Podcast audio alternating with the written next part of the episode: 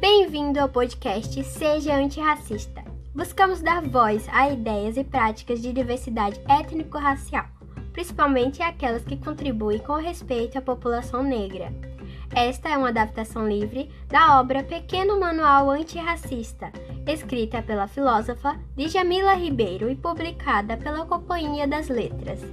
Somos parte da turma do primeiro ano do ensino médio da Escola Estadual João José da Costa, localizada no município de João Pessoa, Paraíba.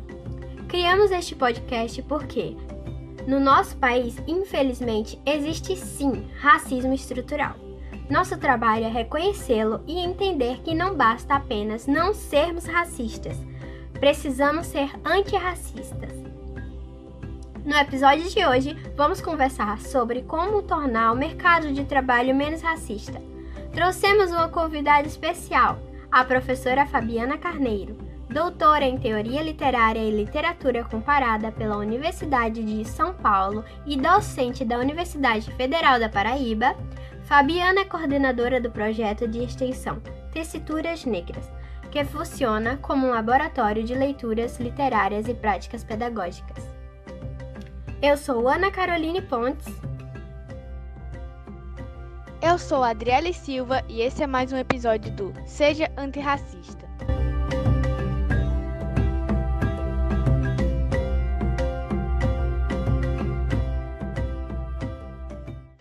Nossa reflexão literária de hoje fica por conta do poema Meia Lágrima, da escritora Conceição Evaristo. Da língua cortada, digo tudo Amasso o silêncio e no farfalhar do meio-som solto o grito do grito do grito e encontro a fala anterior, aquela que, emudecida, conservou a voz e os sentidos nos labirintos da lembrança. Bem-vinda ao nosso podcast, doutora Fabiana. Desde já agradecemos sua presença. É um prazer tê-la conosco. Eu que agradeço o convite, estou muito feliz de estar aqui para dialogar com vocês nesse projeto tão bonito. Quando você era pequena, tinha essa vontade de trazer reconhecimento para a cultura afro-brasileira? Qual a sua história com a literatura afro? Bom, eu sou pertencente a uma família nordestina que migrou para São Paulo, que foi onde eu nasci e onde eu cresci, me formei, ainda que num diálogo constante com a Bahia e o Ceará, que são os estados de onde vem minha mãe e meu pai, e tenho uma ascendência afro-indígena, ainda que a minha família se constitua de forma interracial, algo que está na geografia do meu corpo também, a interracialidade. E eu cresci em espaços de sociabilidade não brancos, né? é, espaços subalternizados dentro da cidade de São Paulo. Então, de alguma forma, a minha relação com as literaturas e oralituras, né, essa tradição da oralidade negro-brasileira, afro-indígena, sempre estiveram presentes, sempre existiu, né, dentro da minha própria família e num contorno, no meu entorno. Mas o encontro com essa literatura formal que constitui né, esse nosso cânone suplementar, esse nosso arquivo da literatura negro-brasileira, aconteceu na escola. Um pouco tardiamente, como talvez também tenha sido para vocês, né, tendo em vista a dificuldade que a gente tem ainda de acesso dentro das estruturas formais a esse repertório literário. E aí foi um encontro muito arrebatador, penso que a escola e as leituras que eu pude fazer a partir da escola foram responsáveis tanto pelo meu contato com essa literatura, quanto por uma reflexão mais aprofundada sobre o racismo né, no Brasil. Conta um pouco para a gente o que é o projeto Teceturas Negras. Que trabalhos vocês desenvolvem? O Tessituras Negras, Laboratório de Leituras Literárias e Práticas Pedagógicas, ele é um projeto é, que se realiza em sua primeira edição agora, neste ano de 2020, aqui em João Pessoa. Na verdade, ele é composto por pessoas de vários, várias localidades do Brasil, tendo em vista é, essa mediação que nós temos hoje nesse cenário tão crítico, né, tão duro, de exceção, que é o cenário da pandemia, né, e do isolamento social no Brasil, mas ele surge, então, vinculado à Universidade Federal da Paraíba, como também continuidade de outras ações que eu pude desenvolver, inicialmente como pesquisadora na Universidade de São Paulo e depois como professora na Universidade Federal do Sul da Bahia. Então, agora, nesta edição, ele é um projeto de extensão que se volta para pensar, então, no, nas leituras literárias de autoria negra, né, para a gente ampliar o nosso repertório dessas leituras, adensar o, a nossa capacidade de análise estética e de reflexão crítica a partir delas, e repensar formas de ensino de literatura que sejam metodologicamente afro-referenciadas. Então, a ideia é a gente conseguir né, somar nessa luta histórica pela efetivação da Lei 10.639, que vocês devem conhecer, que deve ter sido já discutida também aí no curso de vocês, que é uma lei que torna obrigatório, né, é, torna obrigatória na educação básica brasileira o ensino da história e cultura afro-brasileira portanto, também da nossa literatura. E aí o projeto ele se propõe então a trazer isso à tona, é mobilizar essas literaturas e dar um passo que é para além de tê-las em sala de aula, para a gente pensar também como elas são ensinadas. Como a gente também pode pensar no ensino de literatura que tenha como referência os modos de fazer, de ver, de ser é, das comunidades negras no Brasil, né? E para isso, por exemplo, o corpo é um elemento muito importante, né? É o conhecimento que está no corpo, esses saberes do nosso corpo. Como a gente pode, então, ensinar literatura é, considerando as aprendizagens do, dos que os corpos de vocês trazem, né? E produzem. É mais ou menos por aí que o nosso projeto caminha, Adriele. O que lhe motivou a dar início ao projeto? Bom, antes de mais nada, é um senso de corresponsabilização ética, né? É, diante dessa perversidade que é o racismo estrutural no Brasil, dessa violência histórica que se atualiza a cada dia, né? E que é responsável por essa estrutura tão desigual, né? Por uma perversa hierarquização dos indivíduos, né? pela constante reificação da subjetividade, a tentativa disso, né, das pessoas negras aqui no Brasil. Então, entender que o racismo é um problema é, que compete a todos. O enfrentamento do racismo é um, uma ação, uma praxis que deve é, ser levada a cabo por todas as pessoas nascidas nesse território, né? E não apenas, não cabe somente às pessoas negras enfrentarem o Brasil oh, perdão, enfrentarem o racismo, né? mas que de alguma forma enfrentarem esse Brasil, porque é um Brasil que se constitui como nação de forma excludente, né? deixando de fora, simbolicamente, quem de fato constrói esse país, né? que são as pessoas negras e indígenas, né? Então, primeiro de tudo é essa corresponsabilização, entender que a gente faz parte disso, que a gente precisa ter isso como um tema de discussão e de é, embate, de praxis cotidiana, né? E dentro disso, dessa minha história pessoal e enquanto pessoa cidadã nesse, nesse território, minhas pesquisas se voltaram para o estudo das literaturas de autoria negra. Então, também é um trabalho que dialoga com a minha pesquisa, com o meu trabalho enquanto intelectual, né, no campo da produção de conhecimento, da crítica literária, e enquanto professora, assim como o professor de vocês, professor Douglas, que também é, a quem eu também parabenizo aqui nesse podcast, né? É, por a iniciativa de possibilitar e fomentar, estimular esse diálogo entre nós, né? Eu acho que é uma coisa que está dada pela lei e não só, como eu estou aqui enfatizando, né? Para o âmbito da educação. A gente precisa formar e educar para a diversidade, né? Discutir a diversidade étnico-racial que é constituinte do nosso país, e aprender a lidar com alteridade, a reconhecer a diferença como algo positivo, algo potente, né? Como algo que agrega e não como um problema.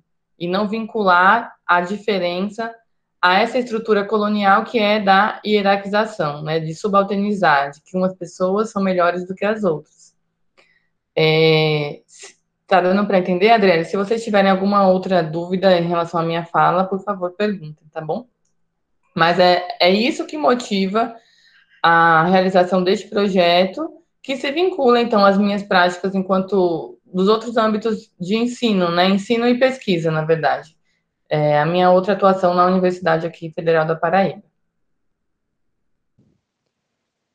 Você já passou por alguma situação em que um colega de trabalho seu sofreu racismo?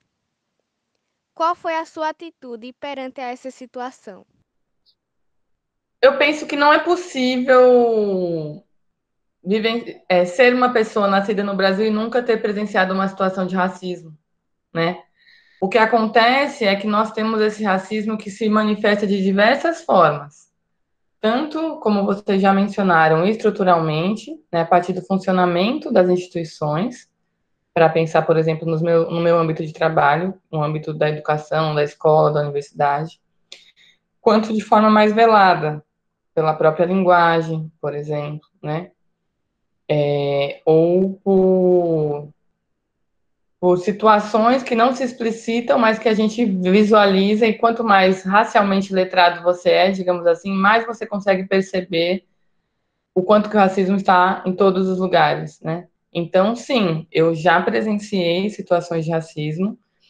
Eu tenho esse corpo que é, tem uma certa passabilidade branca, como a gente é, discute, então ele é, pode ser socialmente lido como branco. Então, as situações de discriminação que eu já vivenciei, enquanto pessoa, elas se confundem. Na verdade, penso eu que elas se, estejam mais ligadas a essa origem é, de classe, por exemplo, né, por ser uma pessoa que tem essa origem pobre, de ter uma família, por exemplo, nessa minha formação em São Paulo, né? acessar esse espaço de uma universidade foi algo que foi, eu fui a primeira pessoa da minha família a fazer, é, ou por elementos que estejam ligados ao machismo, né? Essa sociedade patriarcal, mas não diretamente por uma questão fenotípica é, que caracterizaria um, é, um gesto de racismo, né? Então eu penso que eu as discriminações que eu enfrento dentro de uma lógica interseccional estão ligadas a outra, outros marcadores identitários, né? Que não esse fenotípico, ainda que eu tenha pertencimento afro-indígena, eu não sou lida no Brasil necessariamente como uma mulher negra. Mas eu já estive em situações em que foi explícito esse tipo de violência racista para com pessoas ou da minha família ou que estavam ali naquele contexto comigo. Você teve assim alguma atitude perante a isso? Eu acho que precisamos ter, né? Ainda que às vezes a violência seja tão impactante, tão direta, né? Não sei se você tem experiências, Adriele, nesse campo também, se você já refletiu sobre isso, né? É, ou a Ana Caroline, mas é, que às vezes nos, nos rouba a ação, né? Mas é muito importante que estejamos, estejamos preparadas, né? Preparados para lidar com isso no sentido de explicitar essa violência.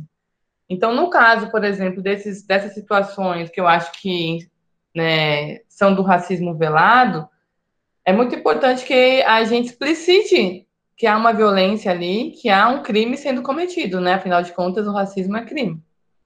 E que a gente faça, tire esse véu do velado, né?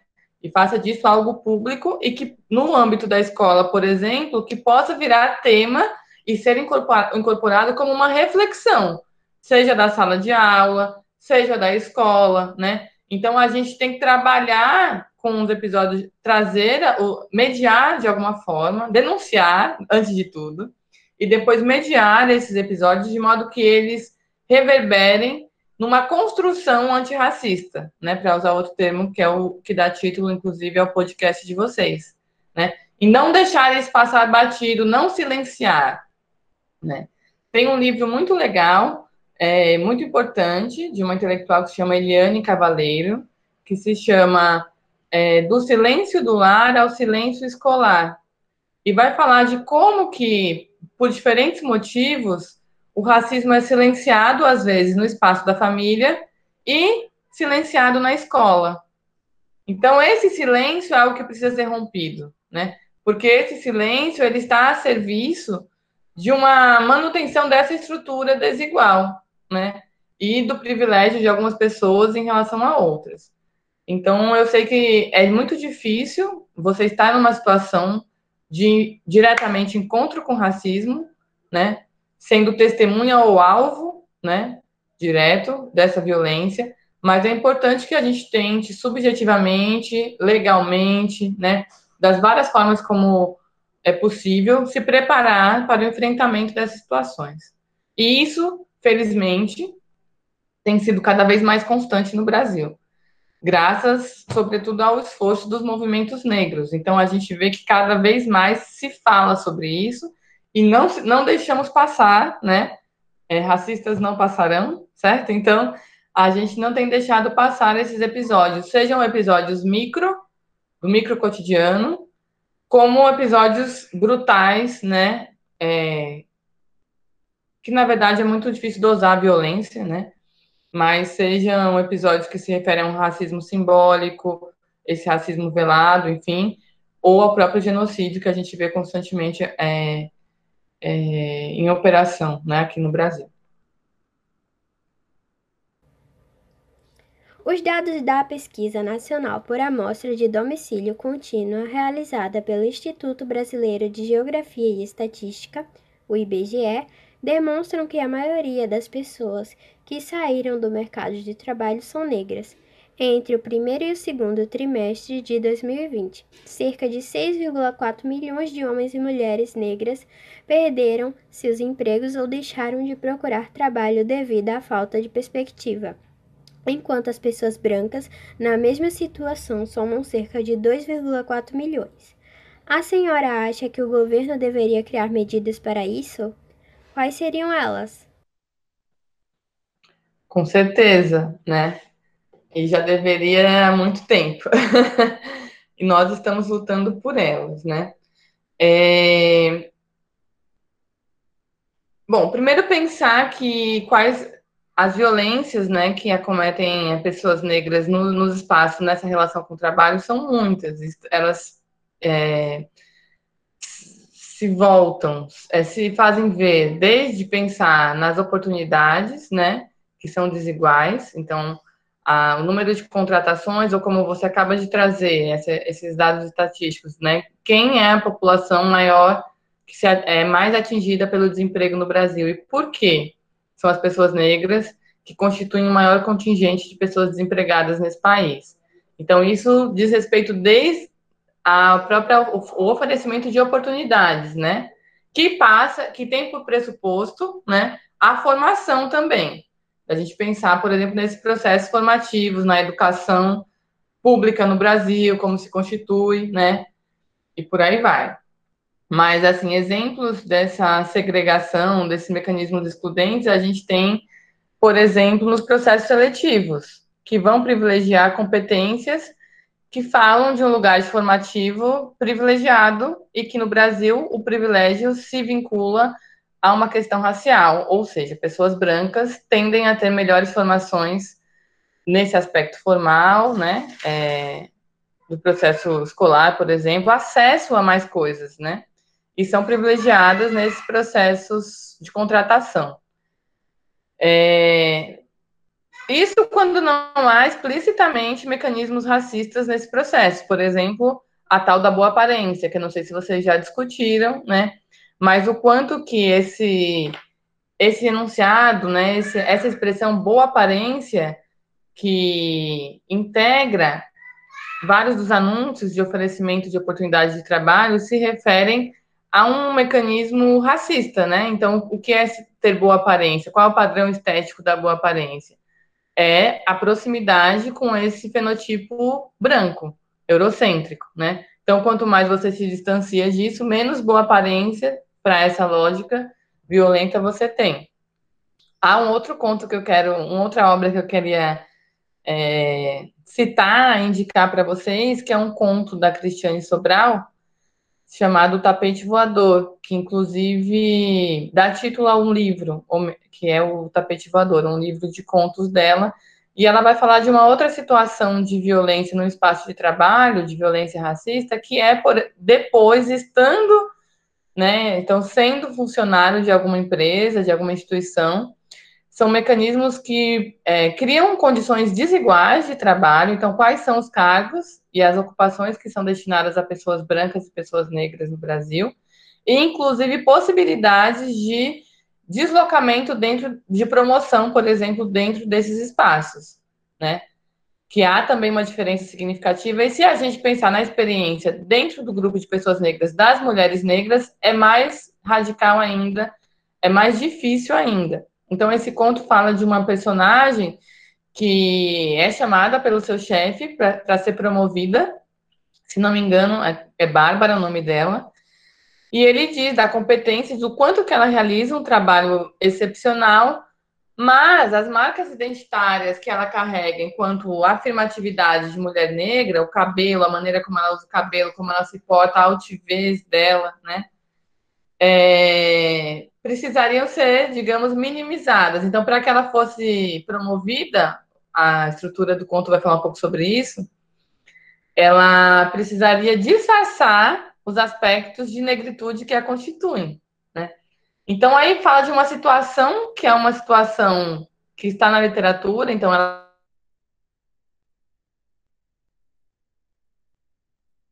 que a gente encontra na, na, no cotidiano, na sociabilidade brasileira. Né? Então, aí é um outro tipo de violência que marca esses espaços de trabalho. Né? E o conto tem um desfecho muito legal que eu vou deixar para vocês descobrirem, para que vocês leiam. Se vocês não tiverem e não acessarem na rede, eu posso depois mandar para vocês. Né? E para quem estiver ouvindo, eu recomendo que compre o livro da Cristiane Sobral. E então, assim, primeiro pensar nessas várias formas, eu dei alguns exemplos aqui, mas há inúmeras outras, né, de expressão desse racismo no espaço de trabalho, que é um pouco do, do tema de vocês, e as medidas, né, que devem ser feitas hoje. A gente pode pensar em algumas delas, em, em timidamente, digamos assim, né, em execução, que são as políticas afirmativas, né? Então, desde pensar políticas de contratação específicas para pessoas negras, né? No caso das instituições públicas, as cotas, né? Para servidores públicos, então não apenas para os estudantes, o que também já faz parte dessa política de pensar no bem viver de pessoas negras. Então, o acesso ao ensino superior é fundamental, né? É, e várias outras ações que também surgem a partir das pressões dos movimentos sociais, dos movimentos negros, como, por exemplo, essa lei, né, 10.639, que vai tornar, então, é, vai sensibilizar para esse aspecto constitutivo subjetivo, de que a gente possa formar pessoas que tenham é, orgulho, pessoas negras que possam, né, que, e, na verdade, uma população brasileira que reconheça esse legado, é, e essa atualização constante dos saberes de várias ordens, de várias tecnologias, de, como eu digo, em consonância com outras proposições de intelectuais negros, né? Essas tecnologias de criação e reprodução da vida, que são legados africanos, afro-brasileiros, é, constantemente recriados, atualizados no Brasil, vai fazer com que nessa, nessa dimensão subjetiva a gente tenha orgulho disso, possa visualizar isso. Então, desde o âmbito da educação, quanto nesse âmbito dos processos seletivos, quanto políticas também de instituições e empresas privadas, né, é, são importantes e muito urgentes para que a gente possa se aproximar de uma equidade racial no Brasil. Né? E entender que o desenvolvimento, como o Silvio Almeida coloca, o desenvolvimento econômico ele está intimamente atrelado a um desenvolvimento social e a essa equidade racial. Né? O Brasil não vai se desenvolver enquanto o racismo for uma das suas principais marcas é, estruturantes. Né? Então, é uma conexão e o Estado, como agenciador, ele pode e deve, né? e a gente deve pressionar para que hajam cada vez mais ações vinculadas a essa equidade e a esse bem viver de pessoas negras nesse território. Há alguns meses, a iniciativa da rede de lojas Magazine Luiza de promover o seu primeiro programa de trainer voltado exclusivamente para o recrutamento de pessoas negras provocou intenso debate público. Nas redes sociais, alguns usuários acusaram a empresa de racismo. O que você pensa sobre esse episódio e sobre outros programas semelhantes a este do Magazine Luiza? Eu penso que essa iniciativa deva ser celebrada, né?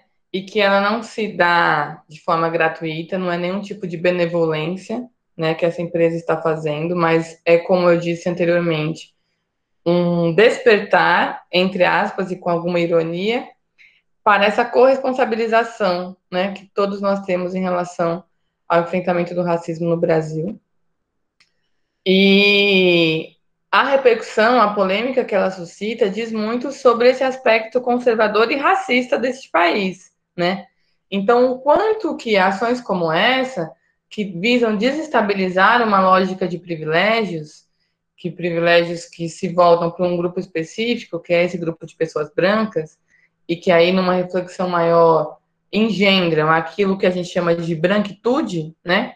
Então, esse mecanismo ideológico que constitui a branquitude é, esse, é, é justamente o que a gente vê em ação nesse momento, né? A branquitude reagindo a uma ação que, de modo ainda muito pontual, mas que é uma semente, né, é, desestabiliza os seus privilégios, que é esse privilégio de acesso, de contratação imediata, né, esses programas que sempre estiveram, é, que foram e são ainda, né, é, integrados por, pela sua maioria de pessoas brancas, né, se a gente for olhar para esses programas, quem está ali sendo formado para essas posições, né, para o ingresso nessas grandes empresas? São pessoas brancas, em sua maioria. Então, eu penso que esse episódio, ele explicita, ele permite que a gente discuta, e é muito legal que vocês estejam discutindo isso no ensino médio, no primeiro ano do ensino médio, né, é, o quanto que é uma, um aspecto conservador, né, como que o racismo se manifesta. E esse argumento do racismo reverso, né? Não sei se foi assim que você colocou, Ana. Ele é uma grande falácia, né? É um absurdo, na verdade, porque ele parte de uma não compreensão do que é um o que é do que é o racismo, do que é essa hierarquização, do que é essa concentração de poder por uma parte de um grupo, por um grupo, né? O que é uma estrutura de supremacia branca num contexto nacional como esse. Então, eu acho que é ainda necessário muito debate, muita discussão sobre isso, mas principalmente que é, esses, esses gestos sejam celebrados e entendidos como resultantes da agência, sobretudo de pessoas negras no Brasil, né? Do constrangimento que tem se tornado espaços apenas de pessoas em que não hajam pessoas negras, né? Então, quantas pessoas, quando estão em espaços públicos ou nos seus ambientes de trabalho, problematizam isso?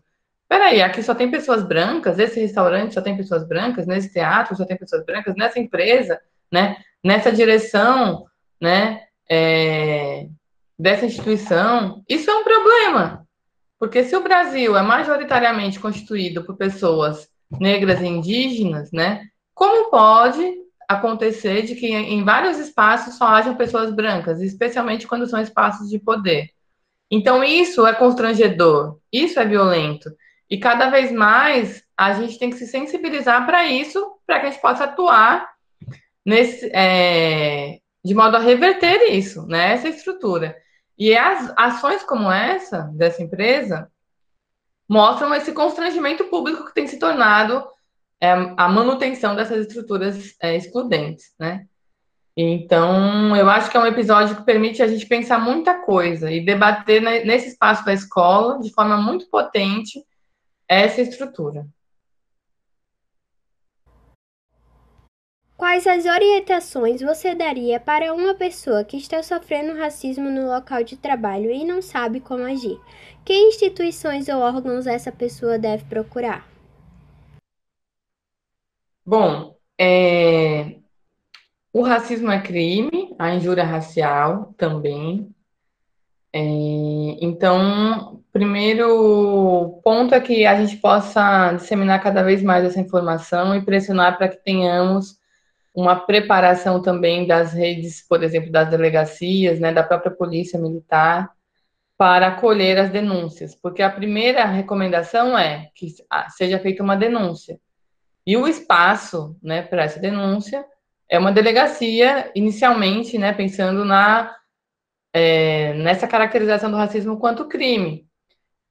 O que é contraditório é que a gente sabe que a própria polícia militar, enquanto instituição, é racista, né? Então, ainda há uma dificuldade muito grande de que as situações de racismo sejam ouvidas e ah, que sejam feitos os encaminhamentos devidos legalmente para a condução desses crimes, né? A abertura de inquéritos e tudo isso. Mas o primeiro ponto, então, seria pensar é, recomendar a, a, a Disque Denúncias e a delegacias, né? Toda delegacia deve, né? É, ser um espaço para o recebimento e protocolação de uma queixa como essa, e há delegacias específicas também que se voltam para os crimes de racismo e injúria racial. É, se houver uma situação que, em que seja possível um flagrante, por exemplo, uma situação que a agressão aconteça e que hajam testemunhas numa loja, por exemplo, alguma, ou mesmo no espaço de trabalho, né? É, é possível também chamar a polícia e aí, de repente, é, pedir para se, se manter naquele espaço, inclusive convocando essas testemunhas, né? Esse é uma outra, um outro encaminhamento possível. É, a depender do tipo de violência, há sempre a possibilidade, na verdade, há, isso não depende, há sempre a possibilidade de contar com o apoio do movimento negro, né? De instâncias do movimento negro, no sentido de tanto das conduções quanto da publicização dessas violências, né? Que é importante, novamente, que elas se tornem públicas, né? Que a gente traga isso à tona, mas é importante que a pessoa que tenha sido vítima também esteja, de alguma forma, protegida. E aí, essa rede de apoio que os movimentos negros oferecem é bem significativa. E há também a. É também recomendável que essa publicização se faça a partir de processos formais, então, que nos ministérios, nas secretarias devidas, né, haja protocolação, o registro desses casos. E aí, como vocês tinham me dito que essa seria uma questão, eu fiz um rápido levantamento aqui de algumas instituições aqui na Paraíba que acolhem, é, que são, é, se voltam para o tratamento, né, de denúncias de violências racistas. E aí, entendendo que o público aqui do nosso podcast pode desconhecer essas instituições, eu vou fazer rapidamente aqui a menção a algumas delas, tá bem? É, então, a gente tem aqui o Ministério Público Federal, a Procuradoria Regi Regional dos Direitos do Cidadão, a Procuradoria-Geral do Ministério Público Estadual da, Padaria, oh, da Paraíba, perdão, a Defensoria Pública Estadual, a Secretaria de Estado da Mulher e da Diversidade Humana, a Delegacia Especializada de Repressão aos Crimes Homofóbicos, Étnico-Raciais e Delitos de Intolerância Religiosa da capital, a Ouvidoria Geral do Estado da Paraíba, a Ordem dos Advogados do Brasil, Seccional da Paraíba, o Observatório Interinstitucional de Violências por Intolerância na Paraíba e o Conselho Estadual de Promoção da Igualdade Racial. Em 2019, foi publicado um guia de orientação para denúncias de racismo e intolerância religiosa. Esse guia está disponível nas redes e vocês também podem usar como material aí para os debates de vocês. Aproveitando que você atua na área de estudos literários, deixa pra gente e pros ouvintes algumas dicas de autores negros e obras da literatura afro que podem contribuir com o pensamento antirracista? Pergunta boa, eu já estava me sentindo falando um pouco de literatura. é, bom, são muitas e muitas as indicações de escritores e escritoras negro-brasileiros, né? Que eu poderia fazer, tendo em vista que essa produção remonta ao século XVIII, XIX, então desde o século XVIII a gente tem pessoas negras escrevendo no Brasil, transfigurando as suas perspectivas de mundo, as suas subjetividades, os seus imaginários, elaborando outros projetos para este país. é, a partir também de uma muito diversa concepção estética. Então, é um universo riquíssimo e eu acho que a literatura, a meu ver, ela possibilita é um tipo de discurso, né, que possibilita a produção de conhecimento e uma experiência. Então, a cada uma dessas leituras a gente aprende e vive junto, né? É, o que está sendo narrado ali é uma experiência que é também transformadora nesse campo sutil da subjetividade, né? O campo da reflexão crítica. Então, primeiro para dizer da importância de que leiamos autoras e autores negros, né? Para ampliação do nosso universo de compreensão da vida, para nosso autorreconhecimento, né? Tendo em vista que a literatura forma, mas também deforma, né? Então, pensar nessa experiência de leitores e leitoras negras que estão o tempo todo nos cânones nacionais, sendo submetidos somente a obras que transfiguram perspectivas brancas, né? É, de homens, na sua maioria, brancos, pertencentes a uma elite. Então, é muito, muito significativo que leiamos essas outras obras.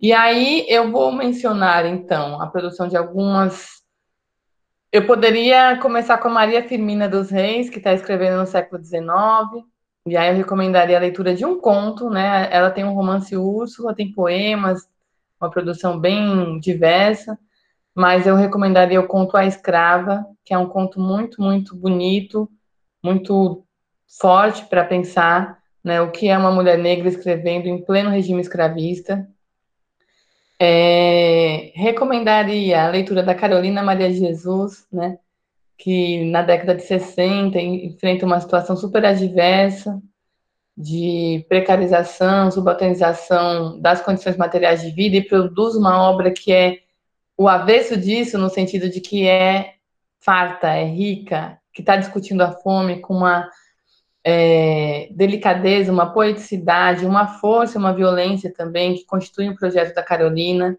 né? Então, a Carolina Maria de Jesus. É, Para dar um outro salto, pensando em diversos momentos históricos, eu pensaria na Ana Maria Gonçalves, que foi inclusive autora da obra Um Defeito de Cor, um romance extenso, que reconta a história desse país a partir da perspectiva de africanos e de uma mulher africana que aqui foi escravizada, é a narradora do romance. É um livro extenso, mas é, mais não. E, né, é muito importante para a gente pensar na produção contemporânea, né, no, no, no, em alguns gestos da produção literária contemporânea no Brasil. Cidinha da Silva, com seus contos também, que vão re, reportar e, e é, retextualizar vários elementos das africanidades, aí um Exu em Nova York, que vai pensar nesse Exu que está nessa capital cosmopolita do mundo, que é Nova York, essa conexão do Brasil com outros povos negros em diáspora, né? Como se vinculam essas experiências. E tantas outras, se vocês deixarem, eu vou ficar aqui falando. e aí tem Conceição Evaristo, que vocês já mencionaram hoje, né? É... Também uma obra maravilhosa, uma intelectual que também tem produzido é, textos muito significativos no âmbito da teoria, né? Então é legal pensar nessa, nessa conexão entre literatura e a teoria e a crítica que as próprias escritoras negras têm feito. A equipe do podcast Seja Antirracista agradece a presença da professora Fabiana Carneiro. Ela foi nossa convidada para falar sobre práticas antirracistas no mercado de trabalho. Muito obrigada, professora. Eu gostaria de agradecer a Adriele, a você, a Ana, ao professor Douglas, a todo mundo que está nos ouvindo. Deixar o meu abraço, desejo, de saúde para que a gente possa seguir enfrentando esse momento tão adverso e parabenizar vocês pela ação. Foi um prazer conversar com vocês aqui. Eu estou disponível quando for preciso, necessário. Será um prazer estar novamente com vocês. Este episódio do podcast Seja Antirracista teve a apresentação de Ana Caroline Pontes e de Adriele Silva. Produção de Adriele Silva e Ana Caroline Pontes. Orientação do professor Douglas de Oliveira. Não perca o nosso próximo episódio. E lembre-se: não basta não ser racista, é preciso ser antirracista.